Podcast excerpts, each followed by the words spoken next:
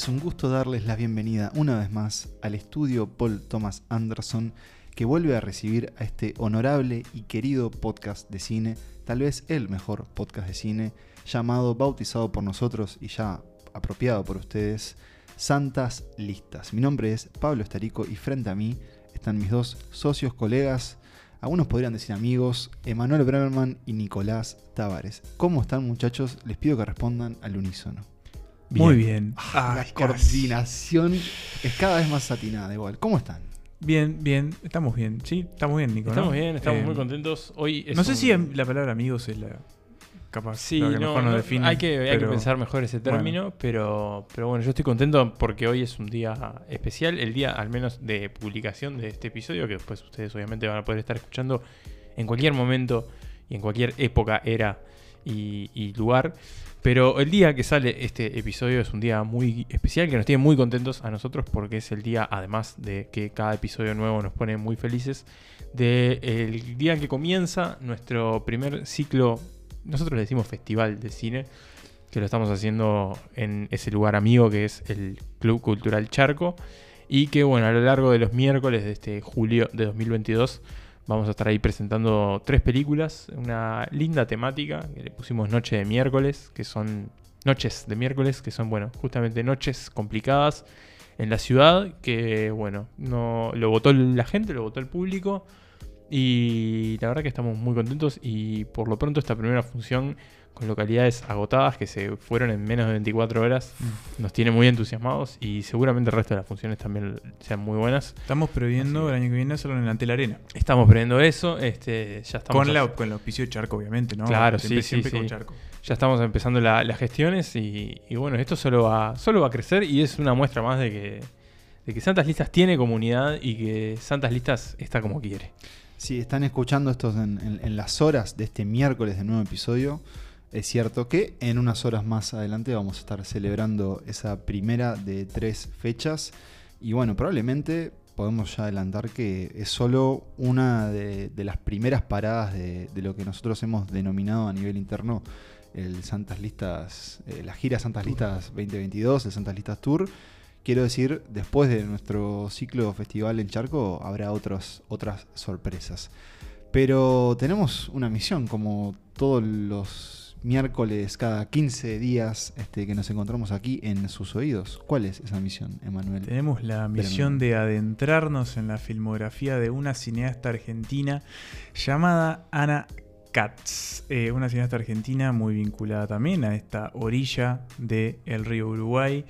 Eh, que tiene seis películas en su haber, que tiene varias apariciones también eh, en otras películas como actriz, incluso en películas uruguayas que pertenecen al canon de la filmografía nacional, eh, y que es, eh, al menos las películas que habíamos visto hasta ahora de ella, una cineasta muy querida por nosotros, ¿no? Nos gusta, nos gusta mucho su cine.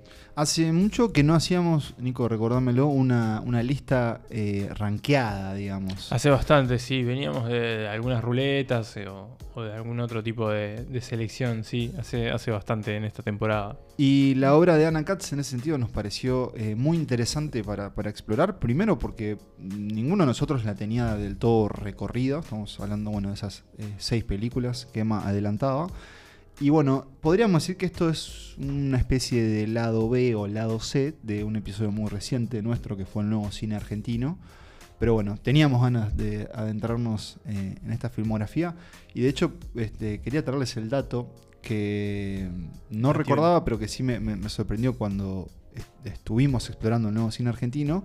Que bueno, en 1998, en, en esa película llamada Mundo Grúa, de Pablo Trapero, había una asistente de dirección llamada Ana Katz, Pero mirá vos, que cuatro años después de ese trabajo estaría estrenando su primera película, El juego de la silla, y que va a ser la primera de seis que vamos a explorar hoy, no en el orden cronológico, pero sí en el orden de, eh, bueno, el clásico sistema de santas listas de, de favoritismos. Básicamente los tres hicimos nuestras listas personales, fueron congeniadas en una sola y aquí está el resultado.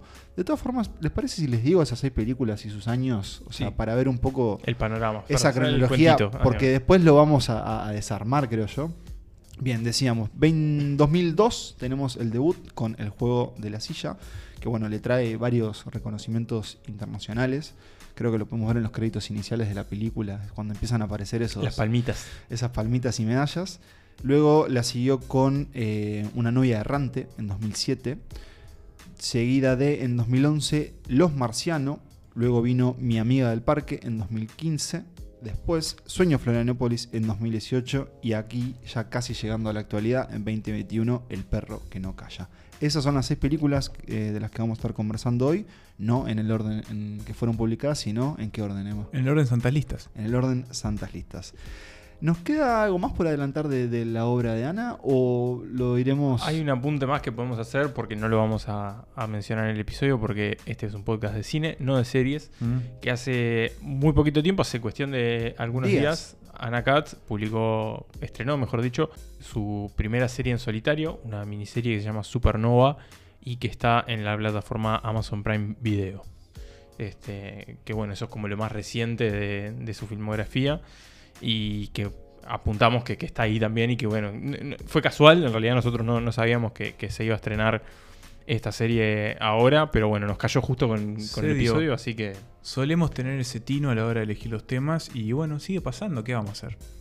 Así es. Creo que ya es hora de adentrarse entonces en la filmografía de Anna Katz. Vamos a ver que la familia, los vínculos personales, eh, las conexiones amorosas, todas van a, a verse de una forma bastante graciosa por momentos. y muy incómoda. muchas muy incómoda en incómoda. eso, en gran parte de estos ejemplos, pero en casi todas eh, películas muy disfrutables. Algunas de fácil acceso, eh, otras no tanto, pero eso lo iremos conversando eh, en este episodio de Santas Listas. Andrea, la máquina de café no anda. Sí, bueno, yo la usé hace un rato y... Sí, sí, yo un té. Capuchino no. Ah, no sé, no, no, no probé capuchino. Capuchino pongo y, y sale todo el café y la parte de la leche, el chocolate, todo no sale. Me queda Y café solo. Se debe haber acabado, no sé, no sé, que preguntar. A mí me gusta más ir a hacerme café por el placer de la máquina que por el café mismo. ¿Cómo? ¿Qué, qué placer de la máquina? Me gusta la maquinita, apretar el botón. No sé, eso me parece que es porque me hace acordar a mi infancia, a un viaje que hicimos con mi familia. El único viaje a Europa que hicimos con mi... Para. Conectar, buenas tardes, habla Laura. En el puesto número 6, o sea, en eh, la que nosotros consideramos que es la película que menos nos gusta de Anna Katz, pero no por ello eh, una mala película, estamos, eh, situamos a Los Marcianos, la película que estrenó en el 2011 y que a ver si ustedes están de acuerdo, pero es como el salto, digamos que en el términos de producción, Anna Katz con esta película digamos que logra dar como el salto a, bueno, instalarse definitivamente en, bueno, la consideración o al menos en esto, en, en la escala que tienen sus películas. En Los Marcianos, para empezar, tenemos un elenco de grandes figuras, como por ejemplo Guillermo Franchella, Mercedes Morán, Rita Morán. Cortese y Arturo Puig o Puch. o Puch. Creo que es un apellido que me cuesta muchísimo no, siempre. Porque hay gente que dice Puig y hay gente que dice Puig. Eso, Yo creo que varía Puig, según, pero creo que es Puch. varía según el portador. Exactamente. Pero eh, esos, esos cuatro son, creo que, las figuras Sí. principales. De hecho, son los que están en, en el afiche. Digo, Franchella, Arturo, Rita Cortese Y y Mercedes. Mercedes. Y ya de pique tenemos, ¿no? Bueno, indicios de que acá la cosa en su, en su carrera, digamos, como, como directora cambia, ¿no? Eh, en cuanto a lo que nos vamos a encontrar en esta película, tenemos a tres hermanos de situaciones económicas muy diferentes entre sí. Eh, Franchella eh, es un tipo que, bueno, vive más al día, digamos, eh, en la provincia de Misiones, si no me equivoco. Después tenemos a Arturo, vamos a decirle Puig, que vive en un country de Buenos Aires. Y por otro lado, Rita Cortese, que mm, creo que vive en Buenos Aires, pero en un Pero, apartamento claro, mucho más modesto. Más ¿no? clase Entonces, media, digamos. eh, los tres tienen situaciones económicas diferentes y están, digamos, un poco distanciados, sobre todo el personaje de Franchella, eh, que ahora no me acuerdo cómo se llama. Juan. pero Juan. Y Juan el- Marciano. eh, Juan Marciano y Luis, que es este, el personaje de, de Arturo Puig. Eh, va a suceder algo, una condición médica eh, que le ocurre al personaje de Franchella, básicamente una serie de problemas neurológicos, que va a hacer que esta familia deba encontrar como el camino a una especie de reunión y a una especie de reconciliación, entre comillas, para, bueno, poder como limar asperezas y solucionar este problema que quizás es un poco más grande este, de, lo, de lo que piensan, ¿no? Eh, acá empezamos a ver, eh, o al menos en esta lista, porque todavía no hemos hablado de ninguna de sus películas, como el principal tema en el que Anna Katz se mete siempre, y es las dinámicas familiares, los vínculos cómo la familia eh, también se construye a sí misma, ¿no? Como esta especie de, de- de- de- de la construcción de un mito propio familiar Claro, con sí, sí, sí, dinámicas la historia propias. compartida, ¿no? Como- Y el clásico y trilladísimo, trilladísima frase de cada familia es un universo propio, pero que es así, o sea, es, es- es así. Y en esta película, bueno, ya de entrada lo vemos, ¿no? Los marcianos tienen sus dinámicas, tienen sus normas, sus reglas, sus maneras de ser eh, y sus silencios también, que acá esta familia los tiene y son bastante contundentes. Otro elemento que, vamos a ver en su filmografía, y aquí también está presente, y al menos creo que es a mí uno de los que más me, me interesó y siempre me, termina llamando la atención, y es el lugar de lo absurdo en lo cotidiano, ¿no? En, que se puede dar en pequeños casos, sobre todo vamos a ver que, el cine de Anna Katz también está muy apoyado en, en los diálogos y en lo conversado, porque bueno, ella eh, suele ser también, si no en todos los casos, eh, creo que sí, es guionista de todas Es sus películas, sí. o co-guionista, según Claro. variando. En este caso es co-guionista con su hermano, Daniel Katz, que también lo vamos a ir Muy presente. Sí, lo vamos a ver eh, aparecer. Y vamos a ver otras figuras que aparecen en su cine. Bueno, un infaltable es eh, Daniel Hendler, casi que tiene un cameo garantizado en, en todas sus películas, quien fue pareja de Anna Katz durante muchos años. Pero. mm, Mercedes Morán también, a partir de, creo que de esta Morán. De esta película. Así sí. es.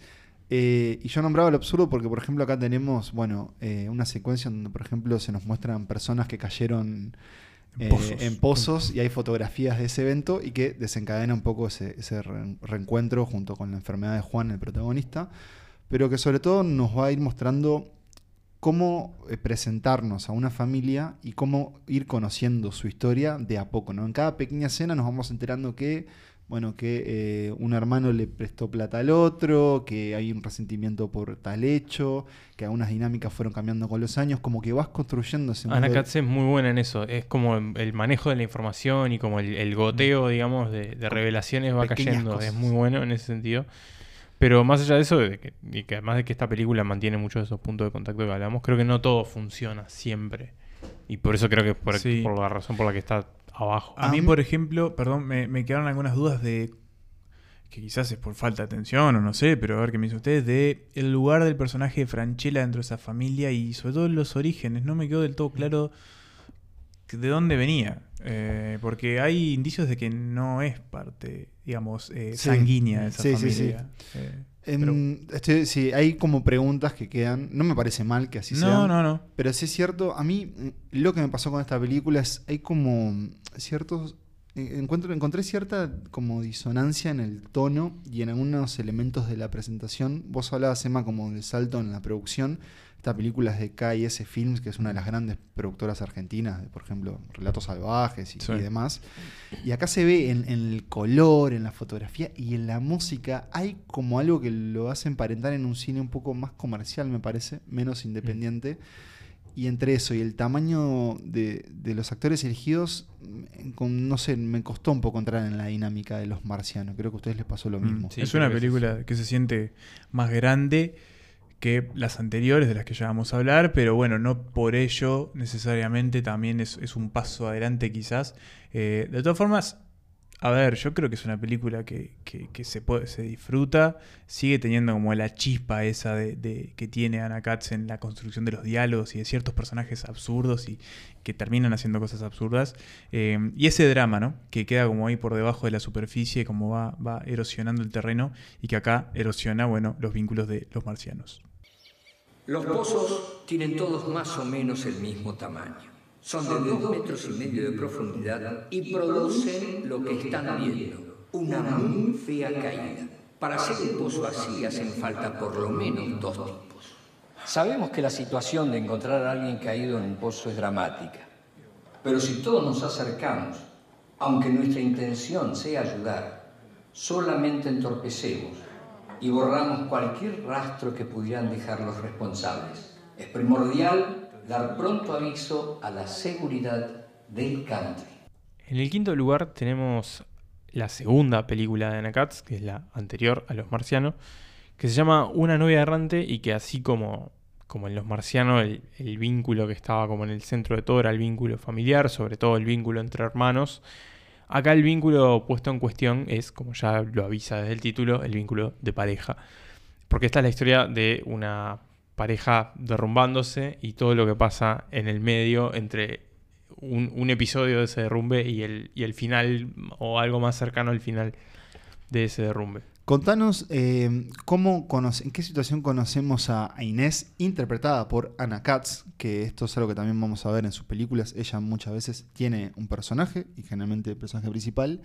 Eh, ¿dónde, con- dónde encontramos a Inés y a Miguel? Los encontramos en una hermosa situación que a quien no le pasó, que es eh, un viaje en ómnibus de larga distancia. O sea, discutiendo en público. Discutiendo en público exactamente con un niño que, que los molesta, que les apunta con un láser, tratando de dormir, molestándose mutuamente y comenzando ahí una, El una disputa. principio del final, parece. Exacto, ¿no? parece ser el principio del fin que termina con ellos separados de una forma relativamente involuntaria, pero también bastante voluntaria, sobre todo de parte de, de Miguel, que la hace bajarse a Inés en la parada equivocada y la deja sola durante algunos días en, en un balneario de la costa argentina. Llamado Mar de las Pampas. Mar de las Pampas es un balneario real. Al lado de Villa Gesell. al lado de Villa Sí. Gesell. Entre Villa Gesell y Mar Azul. algo Y así. parece que es un poco peor que Villa Gesell, Sí, bastante según lo que nos dicen los locatarios. Exacto. Y bueno, y ahí Inés se va a ir conociendo a los locatarios, va a ir entablando también algunos vínculos y va a ir tratando de reconectarse, al menos telefónicamente,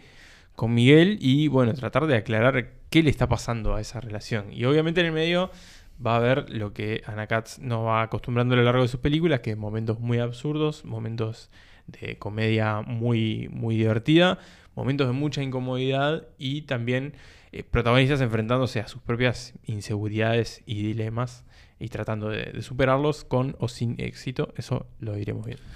En el personaje de Inés se va a convertir en lo que el título promete, esta novia errante que en este caso va a vagar un poco por, por este balneario, haciéndose amiga, un poco también generando eh, ciertos... Como una tensión. unas ahí, tensiones ¿no? muchas veces como románticas, sexuales, y nunca, nunca sabiendo del todo qué es lo que pretende hacer en, en su situación ahí. Quedarse en esos días que iban a ser, bueno, como una escapada romántica, que se convirtieron en un cuestionamiento de a dónde va este- esta pareja y sobre todo eh, también de, de un cierto exorcismo del dolor que le provoca esta relación con Miguel, que por momentos eh, a mí lo que me pasó con ella particularmente es casi que le terminé como hablándole a la protagonista, ¿no? Es decir, soltalo, mija, por favor, claramente no te hace ir, bien. claro. Porque lo interesante de esta historia, que, Mal bueno, tipo, Miguel. Mal muy tipo Un horrible, este, un importante. En, en la voz, en la cara y luego en la voz de, de Daniel Hender. Lo que vemos en esta historia, eh, la primera, el primer guion coescrito con Inés Bortagaray, es que Inés tampoco es un protagonista que sepa del todo qué pretende. No. Y Creo que pasa muchas veces con, las pe- con los personajes de Anna Katz, ¿no? Que son como personas de- a la deriva. Sí, y está completamente a, a la deriva aquí. Y sin embargo, así como les presentamos esto que un poco puede ser una premisa algo desoladora, a mí esta película me dio mucha gracia. También. sí. Eh, me, me hizo reír mucho. Hay como pequeños... ella logra plasmar pequeños intercambios que son, son mínimos, pero son enormes también, Sí. en como en lo que expresan del ser, de- del, del cómo convivimos, cómo entendemos las etiquetas formales de, de la sociedad. Está como todo ahí. Y el absurdo de algunas cosas que, que- que están, tenemos incorporado de nuevo, ¿no? Y no quiero dejar pasar eh, la actuación de ella, porque ella es muy buena actuando. eh, es- ella viene de la tradición del teatro, además, porque de hecho eh, su primera película, después lo vamos a hablar, pero tiene una versión teatral también que, hecha por ella, pero ella viene de, de- de estudiar también teatro y estar formada en eso, y, y se nota esa, digamos, esa gimnasia a la hora de actuar. Es muy buena ella actuando y, y es muy buena como, como siendo incómoda e incomodando al mismo tiempo, ¿no? Eh, los momentos en los que, los que habla por teléfono en la cabina son buenísimos todos. Sí. Todos son buenísimos. 2007 los celulares no, no- No, no- estaban del todo Sí. impuestos, ¿no? ella está obligada siempre básicamente a pagar para ser maltratada verbalmente por El locutorio. Sí, y este. Sí, y cosas como. Bueno, esta, esta- salir del locutorio y tomarse un limonchelo. Y es como ese tipo de, de detalles extrañísimos que.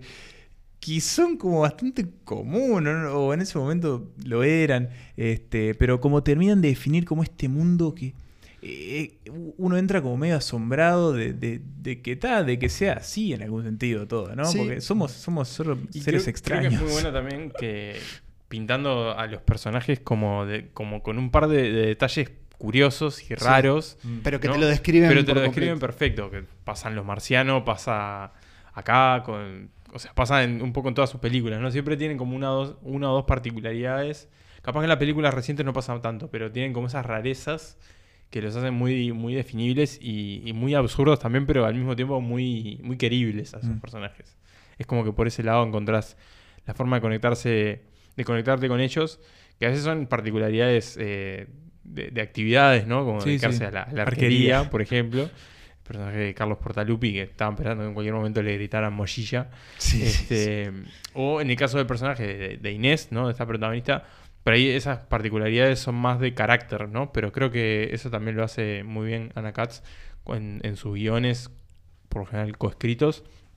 En este caso con Inés Bortagaray, ya lo dijimos. Eh, Inés, que pasó por este podcast. Sí, pueden ir a escuchar su episodio, gran episodio. Este, pero bueno, creo que, que, eso es otro de los detalles que, que, se va viendo también con el ejercicio de ir viendo todas sus, sus películas. Así que bueno, dejamos una novia errante en el quinto puesto y pasamos a la siguiente película de Anna Katz. ¿Será una siguiente? ¿Será una anterior? Escucha esto y te lo mostramos. Yo siento que vos pensás que una pareja son dos personas que están ahí puestas una al lado de la otra y nada más que eso. Viste, yo no quiero estar toda mi vida explicándote qué es una pareja. No puedo, ¿entendés? Tengo muchas cosas para hacer. No puedo estar siempre tratando de entenderte. Mucho esfuerzo. Mucho esfuerzo. Y lo que se da a continuación es un tándem. Es la segunda película coescrita entre Ana eh, y la compatriota Inés Bortagaray, porque en el cuarto puesto de esta lista de Ana Katz de Santas Listas vamos a hablar de Mi amiga del parque, eh, una coproducción además eh, argentina-uruguaya de la mano de Mutante Cine, a quienes le mandamos un saludo y que aquí nos traen la historia de un personaje, una madre, interpretada por Julieta Silverberg, em, de nombre Liz, a quien vamos a conocer, y acá de nuevo tenemos algo que, me gusta del cine de, de, Anna Katz, es que siempre entramos en la vida de estos personajes casi como que res, ¿no? Mm. Nunca es como alguien que enseguida se ve encomendado con una misión, una crisis de conflicto, sino que llegamos a ellos en un punto de su vida y a poco vamos a ver cómo pequeñas cosas van a ir transformándolas o no. En el caso de, de Liz, es este, esta madre primeriza que tiene un bebé de nombre Nicanor.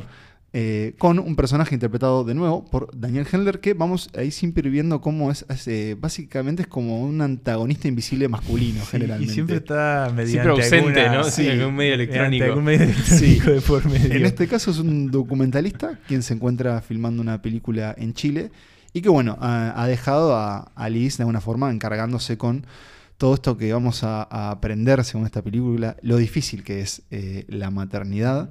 Y en este caso eh, vamos a tener una comedia que en su momento la propia película la, se autopromocionó como una comedia incómoda, porque vamos a ver que Liz conoce a otra madre en la plaza. ¿Quién es? Rosa, interpretada por Ana Katz. Eh, también madre de. Madre de un, de un, de una bebé que se van a conocer en la plaza, este punto de encuentro entre los adultos que, bueno, han tomado la decisión de dedicar su vida a cuidar, nutrir y criar a estos pequeños seres humanos llamados bebés. Y pasar horas en el arenero hablando de cómo han perdido la capacidad sexual a lo largo de estos años. Y lo, lo, difícil, cansino, pero obviamente eh, muchos eh, dicen gratificante que es esta experiencia. Dicen. Y vamos a ver que el vínculo entre Liz y Rosa va a tomar rumbos que yo podría decir que son inesperados vamos a ver algunos puntos en común de algunas temáticas ya recorridas por, por Anna Katz, por ejemplo, en Los Marcianos y aquí de nuevo, que es eh, la diferencia de clase, ¿no? A medida que vamos conociendo cómo son muy diferentes las vidas y las maternidades de, de Rose Ellis. Y vamos a entrarnos en un terreno. Para mí, esta es una de las películas más oscuras de, Mm, de sí, Cats. para mí ¿Qué, creen Es- ustedes? Es de las que más incómodo me puso, más nervioso también. Sí, Mucho sí. tiempo, en varios momentos me puse muy, muy tenso, muy nervioso. Que mm, creo que la comedia está más dada por la incomodidad, más que por las situaciones en sí, ¿no? Como esos absurdos que están por ahí en otra, en otras de las películas. Tiene al mismo tiempo momentos muy tiernos, pero, pero sí, que como en todo, todo momento hay un- una sensación de, de- de nerviosismo e incomodidad que, que sí, que no está en las otras películas de, de Anna Yo siento que estás. eh, Es bastante sórdido algunas de las cosas que, que pasan. Es como que estás todo el tiempo masticando una especie de gusto agrio que no Sí. se te va de la boca y es. ¿De dónde viene esto? ¿Qué es lo que me, Sí. lo que me genera esta? Y de vuelta está como ese tema de las revelaciones graduales también, ¿no? Que, que hay momentos que decís, vos esto va a terminar muy, muy mal, muy, muy mal. Mm. Y, y bueno, ah, y ahí lo llevo. Y que contrasta completamente con, con el mundo que rodea a los bebés y a los niños, ¿no? Este mundo de juegos y colores, pero que en realidad vamos a, descubrir, bueno, quien, quien- quienes se ven allí depositados también están sujetos a, a un montón de dolor. Gran, gran personaje del hermano de Anna Katz. Daniel. que, aparece como, como, como uno de los que aparece ahí en el arenero sentado. Este, y me, me gusta mucho cómo actúa Julieta Silver. Sí, eh, siempre, siempre. me- es como. me gusta que- que lo siempre destaquemos. rinde. Sí. Siempre rinde. Ya, eh, desde la niña santa que tenía 15 años hasta. Me parece una actriz súper, súper este, interesante. Sí, el cinco de talleres, relatos puede salvajes. ser como es como muy dúctil, ¿no? Puede, puede ser una mujer, en este caso como súper maternal, eh, súper, no sé, como, eh, sí, protectora, un poco temerosa de estas nuevas figuras que aparecen en su vida y después las puedes tener siendo un personaje mucho más duro, hostil y siempre, siempre es convincente. A mí me gusta mucho cómo actúa ella. Y secundada de nuevo por otra muy buena labor de Ana. Sí, Eh, verdaderamente. Que incluso te vas dando cuenta que va perdiendo cierta ingenuidad que tenían sus otros personajes, eh, bueno, en el juego de la silla o en una errante, y acá es una, una mujer mucho más aguerrida, más determinada, pero también siempre con, con esa... Tiene como una cosa media ju- juguetona, entre Sí. comillas, ¿no? Como, como una cosa amigable, A ¿no? mí, Como una... a mí me encanta la voz de Sí. ella, de esos personajes. Y, y cómo a veces ciertas frases se tornan como en preguntas o como en oraciones que a veces determinan algunas cosas, pero que nunca sabes. Y me hizo pensar en el cine de, de Rechman, de Martín. Mm.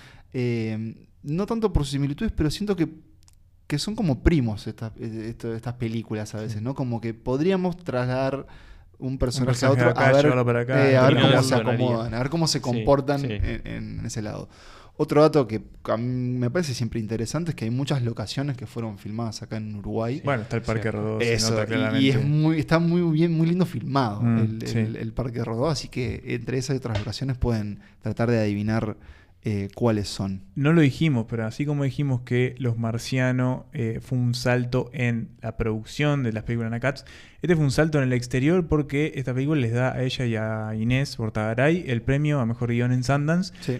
algo que, bueno, también Fue ¿no? bastante- puso el- sí. sus nombres aún más en el, en el mapa Sí. y, y creo que valía la pena Y destacar. hay una curiosidad que la película tiene un cameo del, del músico, actor y escritor uruguayo Dani Umpi, que Sí. no es casual porque eh, él tiene como una de sus películas favoritas una de las obras de Anna Katz y es la que va a estar en el próximo puesto. ¿Vos le das teta?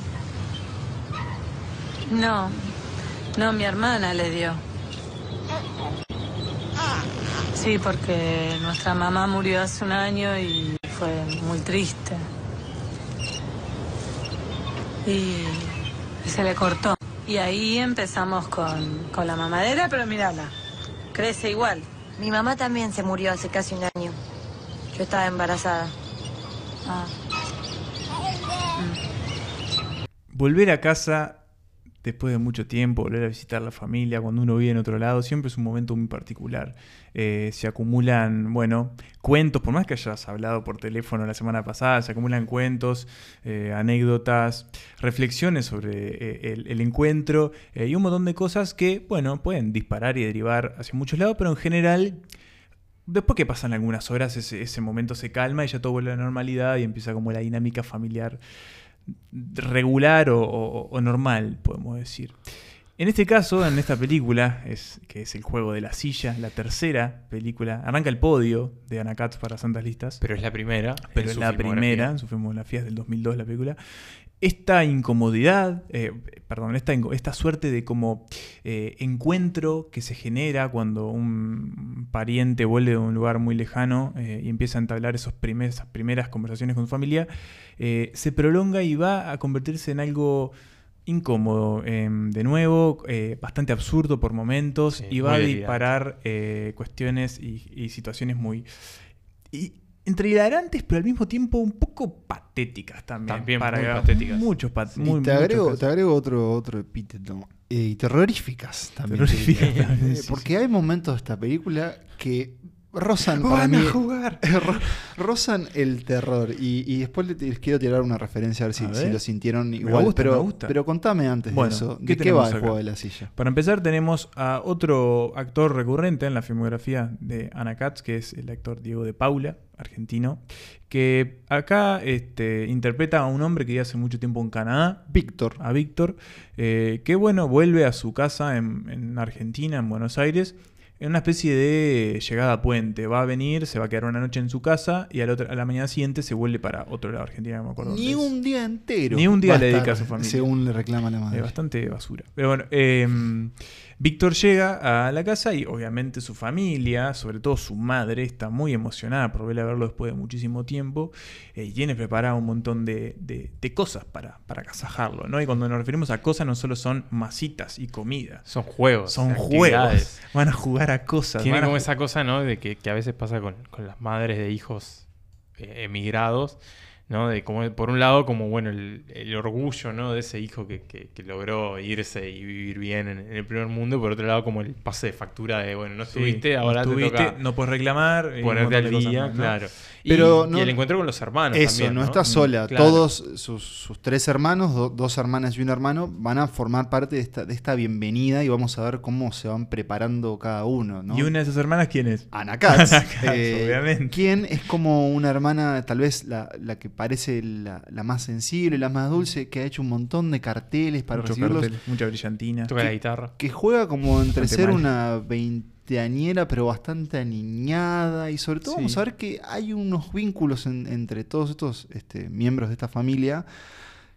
Que todos los que, integran ese hogar, menos Víctor, parece que están medio como que. Sometidos. Mm. Sometidos bajo esta madre que a, primeras luces parece muy amorosa, pero que también vamos a ver que es bastante tira, tiránica. Sí, bastante jodida esta señora. Eh, y ahí es donde yo pensaba y mm, les quería preguntar si no les hizo pensar, o a vos, Emma, que creo que te, gusta mucho esta película, un poco en, Canino. Uh, salvando las distancias. en salvando la distancia, ¿verdad? pero, sobre todo de esta, de esta idea, de, este, esto que se convierte en, esos rituales que vos hablabas eh, en, esto de cerrar el universo familiar a lo que pasa afuera y controlarlo. y claro, y vamos a ver que, que Víctor... Eh, cada vez va a sentir más incómodo con, con todo Es como todo muy artificioso, ¿no? En la familia. Y creo que eso es como lo que te hace incomodar. Hmm. Y al mismo tiempo te, divierte mucho. Yo me reí muchísimo de esta película. Muchísimo. Tal vez de las más graciosas. Y bueno, hay un montón de cosas que le suman incomodidad. Por ejemplo, de que entre el comité de recibimiento. no la nombramos. Está su ex novia de la adolescencia. Claro. Pero que quedó de nuevo envuelta. Como parte de la familia. Claro, y bajo los ojos de la madre, como de la oportunidad que, te dejaste llevar. Eh, es a mí me gustó mucho cómo, si bien acá hay como una, esta idea de la entidad de esta familia que recibe a Víctor, que es como un personaje que está un poco más diferenciado, quizás el de la madre también, pero cada, cada miembro de la familia logra como tener un rato para construir ese personaje y, lograr que dialogue con el resto y que tenga un lugar Claro, porque bien podría haber pasado que, no sé, que la, más chica se perdiera en el mar de tensiones entre la madre y Víctor y la hermana que protagoniza Ana Katz. Pero no, siento que esta película logra encontrarle balance a todos, incluso a la, a la, ex. Sí. Creo que no, no es la, película cinematográficamente más eh, ambiciosa pero encuentra en, en, cierto escala pequeña, en, por ejemplo, donde vemos a todos los personajes en un mismo plano, ¿no? No hay como tanto juego de, cómo posicionarlos. Te hace sentir de, alguna forma igual que estás ahí en ese sillón de esa casa de, hiper decorada Y un Y poco que es no muy puedes. sencillo identificarse también con de Eso, eso mismo. Y, y de poner, como ponerse a pensar en justamente, de nuevo, como las actitudes que uno carga en la familia y, y lo que significa a veces como no sentirse parte, parte de eso, pero a la vez im- imposible de escapar. Y en el caso de Víctor, veo que estamos con él como buscando ese aire que parece faltar todo el tiempo. Es- Que de hecho él lo pide, necesito ir a tomar aire, vamos a tomar un Vamos helado, tomar un vamos a salir de acá algo. un rato. Eh, hay escenas fabulosas. Está el, el juego de la silla en sí mismo, que, que es casi como que el. un- un- uno de Medio, los- medio so, está, Sí, está medio juego del miedo. por eso- a eso me, me refiero. Pero bueno, es, es un debut. eh, a, a- a- o sea, a toda vista es un gran debut Mm, para sí, Ana sí, Katz. sí, y creo que a todos este, nos sorprendió. No nos sorprendió, pero digo, nos, nos gustó que todos compartiéramos la fascinación por esta, por esta primera película de Ana, pero que en este caso ocupa el tercer puesto de esta lista de la directora y guionista argentina. Y actriz. Está rara, ma. Pero me gusta. La verdad está bueno. Mi amor, por favor, te pido por una sola vez que me mires. No mires, mírame a mí. Una sola vez en la vida. Sí, ma. Ya te dije que estás muy linda. Estás un poquito nerviosa también. No, eh, no est- estoy nerviosa, estoy apurada. eh. ¿Y yo? ¿Cómo estoy? Bien, muy bien. Muy bien. Sí, estás siempre bien. Y tenemos una parada más antes de ir al primer puesto de este ranking, de esta selección, de este recorrido de la filmografía por Anna Katz. Y es una película que mm, vimos hace muy poquito en los cines uruguayos, pero que estaba rondando desde el año pasado más o menos. Estamos hablando de la película más reciente de Ana, llamada El perro que no calla. Una película protagonizada por su hermano, Daniel Katz, que lo fuimos nombrando, ha tenido pequeños papeles en sus películas, Ha detrás de películas cámaras eh, y, de- y delante. Pero ¿Es que aquí... Daniel o Diego? Daniel, Daniel. Daniel, Daniel. Yo le decía Diego, creo que elige Diego en un momento. No, Puede es- ser, no importa. Creo que estoy bastante seguro que es, que es Daniel. Eh, y que en este caso va a interpretar a mm, eh, Sebastián, un joven adulto. Eh, ¿Cómo poder presentar esta película? Del que básicamente vamos a recorrer su vida Laboral. laboral, todo. Personal. sí, personal, a través eh, casi que de, de una serie de elipsis. Vamos a ver Como cómo... viñetas. Sí, viñetas. Eso, viñetas en, en su vida, en donde inicialmente parece que, que Sebastián no tiene mucha motivación, es un protagonista que más bien eh, no reacciona, sino que parece dejarse llevar por las situaciones eh, que va afrontando, bueno, ya sea un despido, conocer una nueva pareja, eh, cambiar su hogar, pero que de a poco vamos a ir viendo justamente cómo su vida va cambiando por completo. Y ese joven que parece de nuevo estaba como a la deriva, de a poco va tomando este, otra forma. Y no quiero revelar mucho más. Esta fue una de mis películas favoritas del año pasado. Y así que es un placer volver a recorrerla, esta vez eh, todos juntos. Eh, la película se estrenó además este año en el Festival de Cine de Cinemateca. Ana estuvo, creo que para una función. Yo la pude volver a ver eh, en una pequeña función un domingo de tarde. Y sobre todo como disfrutar de, de los grandes momentos de comedia que tiene esta película. Pero sobre todo, lo, y en particular a mí lo que más me, me conmovió es en como en la belleza que hay en, en El perro que no calla. Una película en blanco y negro, que esta es otra novedad dentro de la, de la filmografía de, de Ana. Y un último detalle que me parece meritorio también, un guion coescrito con Gonzalo Delgado, eh, director de arte y guionista y director uruguayo. Emanuel. Lo que quería decir, a mí también es una película que me gusta mucho, El perro que no calla. Eh, es la película que me conmovió más de, de ella. Creo que tiene momentos... No, ti- no creo... eh, Debe ser quizás la- una de las películas que menos eh, gracia me dio. Creo que hay, hay otro, otra búsqueda, no tanto la búsqueda de la comedia, si bien hay momentos, pero cada vez que los personajes hablan y dialogan en las películas de Anna Katz, uno tiende a, a al menos esbozar una sonrisa. Pero siento que la búsqueda no está tan por ese lado y me, me gustan muchísimo los riesgos que toma eh, al margen de te gustan más, te gustan menos. Por ejemplo, el uso del blanco y negro. Después el uso del, de- del dibujo, de, Sí, de la caricatura hay por secuencias momentos. animadas Sí. que, que- que relatan como hechos muy importantes en la película. en la vida, Sobre y todo en la vida de, de este, de este personaje. Y después, por ejemplo, la inclusión de un eh, ítem casi de ciencia ficción que marca, digamos, el último tercio de la película, que puedes, te puede parecer que está más o menos descolgado de todo lo que estás viendo, pero no, te, no deja de ser algo muy... No sé, refrescante Sí, para, sí. para su cine, me Sí, parece. que creo que ese- ese- esa parte justo fue, por un lado, la que más gracia me dio. Por, Claro, lo, por lo porque que provocan todo. los personajes. Y también un poco lo que ilustra, ¿no? Como, Mm. como esas ciertas diferencias de clase también, y cuestiones que hablábamos en Podemos de decir que hay una especie de pandemia. Sí, hay, hay una suerte de pandemia muy diferente a la que, de la que todos recordamos, pero que además fue premonitoria, porque Claro, la antes, película sí. se filmó antes. Y se escribió antes. Y se escribió antes, y tal vez se filmó un poco ahí como que en paralelo con, bueno, este, la crisis eh, del Sanitaria COVID. Pero sí es cierto que esta película es usada de una forma muy inesperada y que, mm, como decía vos, es más verdad que la búsqueda no es tanto de, de lo absurdo y lo incómodo, pero que igual hay momentos que te ves envuelto en, por ejemplo, a mí, esta película lo que, lo que siempre recuerdo es el inicio, Sí. que es una, una conversación entre vecinos a raíz de un perro que no Mm, calla. claro. Y que de a poco van apareciendo esos personajes, esos vecinos, y terminás envuelto en algo que también roza lo tierno, lo. Lo absurdo también lo de alguna absurdo forma. Y como completamente, sobre todo decir, yo podría terminar ahí. Y hay momentos Claro. que la vida te termina llevando a esos lugares y. Como si me paro un poco lejos de esto, decir, qué ridículo que es vivir a veces en sociedad, ¿no? Y las cosas a las que lleva. Pero bueno, es súper tierna, es muy conmovedora. Eh, De nuevo está Julieta Silverberg. Sí. Julieta Silver tiene una Gran escena de baile. Eso, gran una de escena de las baile. mejores escenas de baile.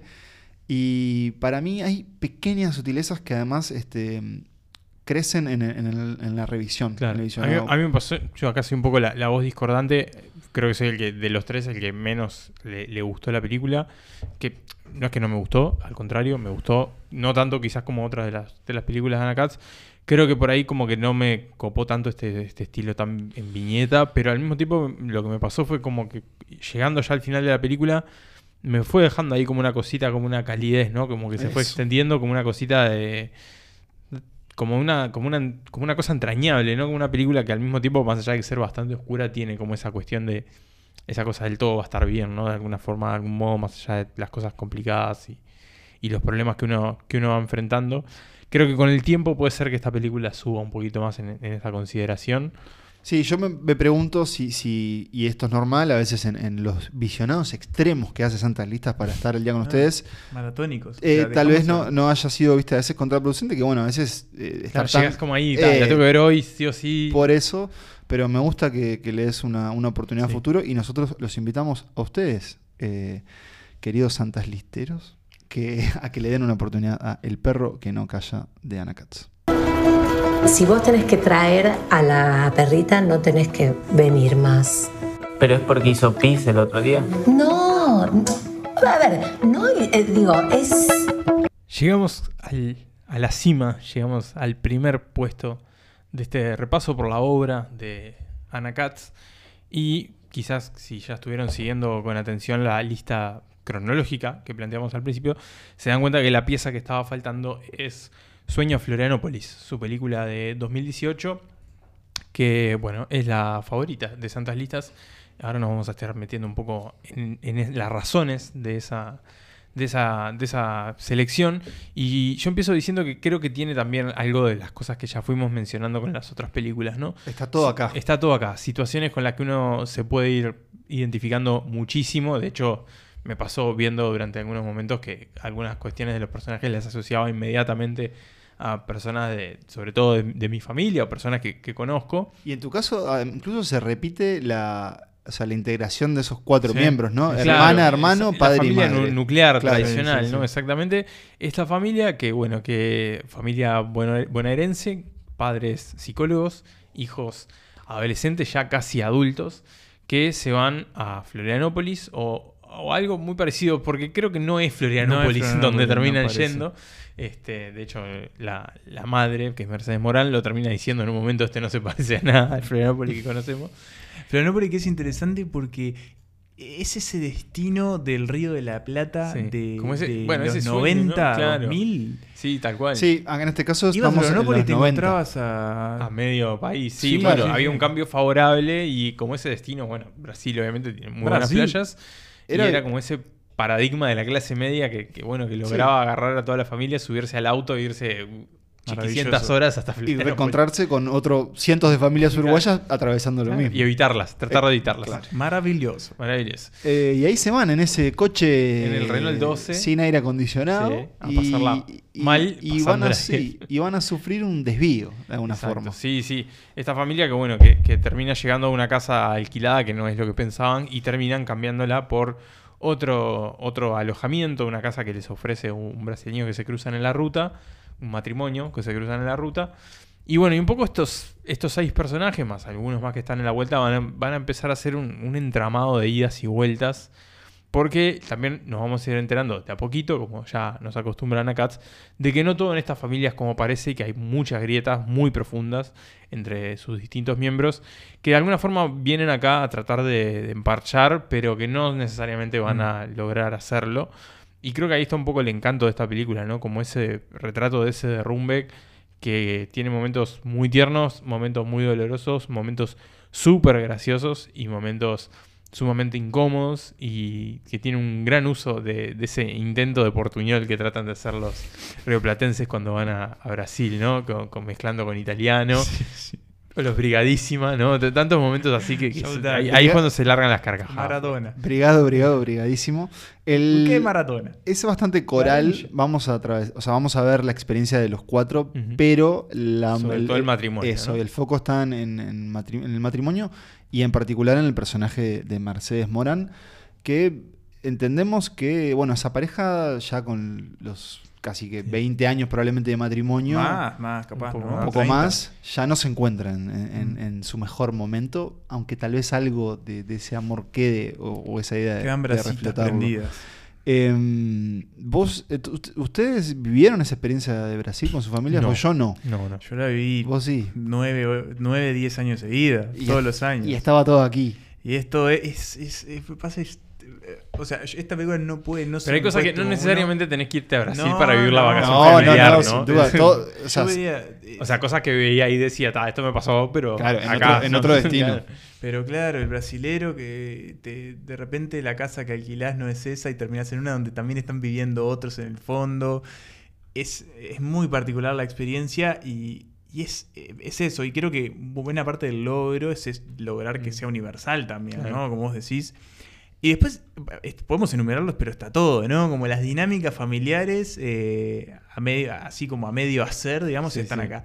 La comedia está mega explotada en esta película, pero no está como amontonada, ¿no? Está No. como súper. Está como administrada la dosis perfecta, Sí. o sea, está como tiene que estar. No, inter- no interviene de una forma que... No te tira un chiste por- de Claro. brasileros porque sí, porque te lo tiene que tirar.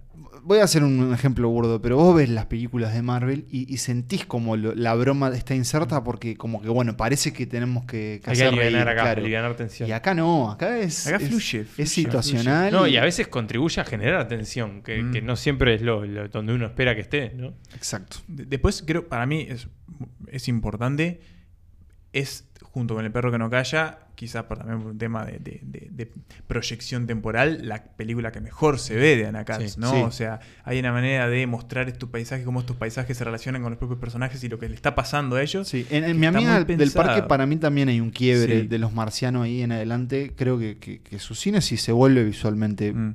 Más más, am- ambicioso. Sí. Mm. Y, y bueno, después esto, ¿no? La, del- el delineado de cada uno de los personajes, desde el matrimonio, ustedes mencionaban el matrimonio, pero los hijos también tienen espacio para cierto desarrollo y eh, explorar como lo que les está pasando. Sí, como esa búsqueda de la independencia de algún modo, ¿no? Y hasta los personajes brasileros tienen tiempo Claro. para lograr desplegar un poco más y no ser solamente... eh, Sí, los anfitriones, Sí, ¿no? o, Tienen- o el personaje, el, el bra- brazuca gracioso que anda en zunga y tira y toma cerveza todo el día. No, no son simplemente eso los personajes acá. No, Y- y hay un poco de, más de profundidad en, todos ellos. o sea, sí, hay bastante, para mí hay profundidad, mucha profundidad en todos, eso, y eso creo que hace que la Sí, película- como que no son no caricaturescos, son caricaturas. más allá de que puedan sentirse como comédicos de alguna forma. Exactamente. Eh, también creo que es de esas películas en donde uno pasa el rato con los personajes. eh, y en ellos, como que es muy interesante el uso del ocio, como que el filmar las vacaciones de alguien, ¿no? ¿Qué hace con todo ese tiempo Ese, libre? claro, estar tirado ahí. Claro, entre el descanso, pero también como la búsqueda de la nueva aventura. Eh, y tiene una gran cualidad esta película, creo yo, que es eh, su capacidad de ser re- remirable. Una cosa así, podríamos decir. Como que imaginemos que hubiera un canal donde se transmitieran películas y decir, ah, mirá, Sueño de Florianópolis. Ah, mirá, llegaron a la playa. Ah, me tengo que quedar un ratito más con si ellos. son talistas en un festival de verano, yo creo que esta película debería estar. Perfectamente ¿no? podría estar. sí. Yo creo que sí. Es nuestra favorita y esperemos que sea la de ustedes también, pero por lo Y pronto... si no lo es, no nos enojamos. No. No nos enojamos, nos encantaría que las reordenen eh, de- a su manera. Pero, les dejamos este precedente. Eso, es la número uno en esta filmografía de Anna Katz, que nos toca repasar ahora después de una pausita y contarles eh, tal vez dónde pueden encontrar alguna o no. Io tenho muitas casas para rentar em Florianópolis. Eh, tenho uma muito, muito boa para vocês. Ah, pero ya alugamos nosotros. Sí. Imobiliária? No, no, dueño directo. Bom, eu, eu vou anotar o, o número do meu telefone, Ajá. deixar contigo, porque se você precisar de alguma coisa, Ah, só Oh. falar com nós. obrigado, obrigado. Obrigadísimo. Repasamos rápidamente, como dijimos, la filmografía de Nakatz ordenada según los criterios eh, exhaustivos de Santas Listas. En el puesto número 6 tenemos a Los Marcianos, en el puesto número 5 tenemos Una novia errante, puesto número 4 Mi amiga del parque, puesto número 3 El juego de la silla, puesto número 2 El perro que no calla, y el 1, el campeón de la lista de Nakatz, es Sueño Floria- Florianópolis. Así es. Em, ¿Dónde las vemos? Bueno, muchas son difíciles de encontrar, eso hay que, hay que decirlo. Me parece que habla también, como a veces, de lo difícil que es la distribución del en Cine cine, rioplatense, incluso. Eh, algunas sí se encuentran en YouTube, pero hay que advertirles, no en una calidad que al menos Santas Listas considere digna. Sí. Véanla si Eh, es su último recurso. Sí, digamos. Los Marcianos está en YouTube. Ninguna de estas creo que está subida de forma legal, pero No. allí parecen estar sin Desde que no mucho tiempo. Y de hecho lo ves en, en- en- en la La- historial de comentarios. Y, y no sé si re- re- leyeron algunos, pero son todos muy. muy eh, Elogiosos. Muy, muy favorables, claro. Y mucha gente que incluso se abre senti- senti- sentimentalmente con las historias de, de Anna Katz. El juego de la silla también El está. juego de la silla también está. Ahí creo que la calidad no le juega tanto en contra porque un poco va como con. Sí, y es una película más vieja y también. más independiente. Sí. Eh, y creo que. Y creo que por ahí estamos. Creo que no sé todo. si habí- no sé Movie estaba por estrenar la última, pero Movie, eh, andaba sí, haciendo como por ahí, pero no sé porque si es para un- la es de región. Movie. El perro que no calla se ha visto en Chile, en México, en Argentina y Uruguay, no, no sé tanto. Creo que estuvo ta. mucho tiempo en el teatro, en el teatro, en el Museo Malva. Malva, Mm. eh, ahora ya no. Pero yo no dudo que, que la volvamos a ver en, Sí. en alguna plataforma o, o circuito este, cercano. Y yo siento que son películas de que de estar en plataformas les iría muy bien. Pienso en Sueño de en sí, sí. En Netflix. Netflix, Sí. por ejemplo. Sería una película, le iría muy bien. Eh, y sí, ojalá que algún día puedan aparecer ahí para que sea un poco más fácil acceder a estas historias que, de nuevo, son muy disfrutables. Las disfrutamos todas. Sí. Y, y Bueno, sabemos que tenemos gente que nos escucha en Argentina en la plataforma Cinear, que Sí. es como la plataforma de Sí, cine en argentino. Cinear ellos Ahí están ver. algunas también. O sea que si nos están escuchando desde aquel lado o si manejan algunos artilugios digitales, Mm. eh, Si son hackers. si son hackers, van a saber cómo, cómo llegar a estas plataformas. Este, y si no, cualquier cosa, no duden en consultarnos que nosotros les podemos pasar a algún sitio amigo. También las tiene. Una cineasta mayúscula, eh, completísima desde sus múltiples roles como bueno, directora, guionista y actriz, dramaturga también, porque tiene su, su- su lado teatral, pero que invitamos a, a que se animen con cualquiera de estas seis opciones. El orden de Santas Listas siempre creo que es muy recomendable. Sí, en general es el mejor. Sí, empezar con, con sueños, seguir con el perro, luego el juego de la silla y después explorar el resto. Pero mm, nos queda una cosita y que es un anuncio. Pero bueno, no nos queda más que felicitar a Ana por... Que está rodando además. Sí, que está rodando. Sea, me, gusta, me gusta hacer este anuncio porque me pareció muy interesante su ver, próxima película. Eh, coescrita de nuevo con, Con Inés, Inés, podríamos decir que se viene la tercera, La de una trilogía. sí, sí. ¿Y saben de qué trata? Les cuento, se titula, o al menos esto contó Ana en, un- en una entrevista, se titula em, Águilas Plateadas y trata, es una historia de supervivencia de un equipo de handball femenino. Uh, Una maravilla. De hecho, me aparté unas palabras de ella eh, describiéndola. Si Tipo, quieren, supervivencia en dónde. y bueno, yo imagino que viene por el lado un poco como esta serie De Yellow Jackets. de Yellow Jackets, no lo sé así, pero bueno, ella dijo en una entrevista en un sitio que se titula Cult, esto es con doble O, dijo, bueno, la película se llamará Águilas Plateadas y en realidad la primera versión que escribí es de 2014. Hace años que tengo la fantasía de hacer una película de acción de mujeres. Creo que las mujeres somos bastante buenas en sobrevivir y lo quiero contar a nivel físico. Es complejo, pero ahí estoy trabajando. Es sobre un equipo de handball femenino y se da un episodio confuso que las obliga a escapar, a esconderse y a sobrevivir. Vi muchos documentales de supervivencia y va a ser muy en la naturaleza entre la selva y el desierto. No sé si va a ser muy barata. No, no es muy barata. Eh, me parece genial esta premisa. Esta sí. survival, tal vez comedy story de, y bueno, algo de comedia va a tener Sí, seguro. de Ana e Inés. Eh, pero bueno, esperemos que esperemos verla pronto, tal vez, quién sabe, tal vez estemos presentándola. Uno nunca sabe Mm, a dónde ¿cómo va queda? Santas Listas. Las puertas están abiertas. Eso mismo. Por lo pronto, el anuncio que tenemos para hacerles eh, ya en esta despedida es que se viene la segunda fecha eh, de este ciclo de Noches de Miércoles. Y Qué buen el ciclo. gran ciclo, Gran ciclo. que vamos a estar en este tiempo, que es todo el tiempo en, en Santas Listas, vamos a estar disfrutando unas horas.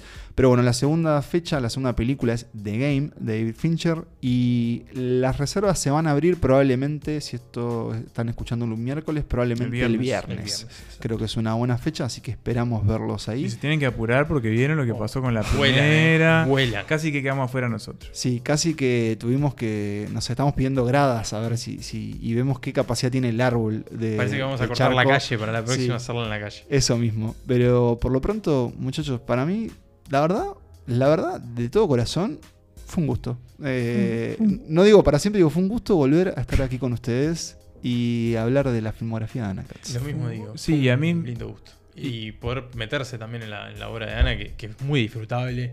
Se pasa muy bien. Hoy decíamos un poco que a veces los tiempos de Santa Lista nos hacen correr un poco, pero en este caso al menos fue todo muy, muy divertido, muy disfrutable. Me, me agradó de sobremanera llenar el cartón. Además, me gusta encarar lo próximo de Ana Katz teniendo toda su filmografía vista, que siempre, siempre, Siempre es un bueno, plus, sí, ¿no? Este, siempre está bueno. siempre está, ah, está esto bueno. ya lo hizo en. O Ah, ah, acá te puedes mejoró. hacer- te lo- puedes hacer el que Te le puedes el algo. cool.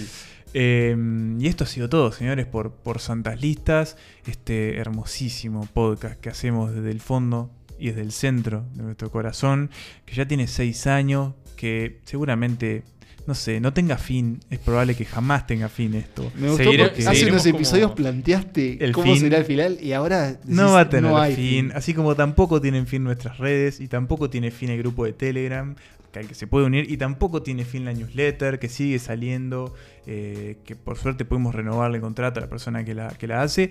Eh, estaba un poco en duda, pero bueno, lo que sí tiene fin es el episodio de hoy. Este, y yo me Exacto. despido por acá. Y Llega yo este también. Y Nico, solo te Bueno. quería decir algo. Que viva el cine.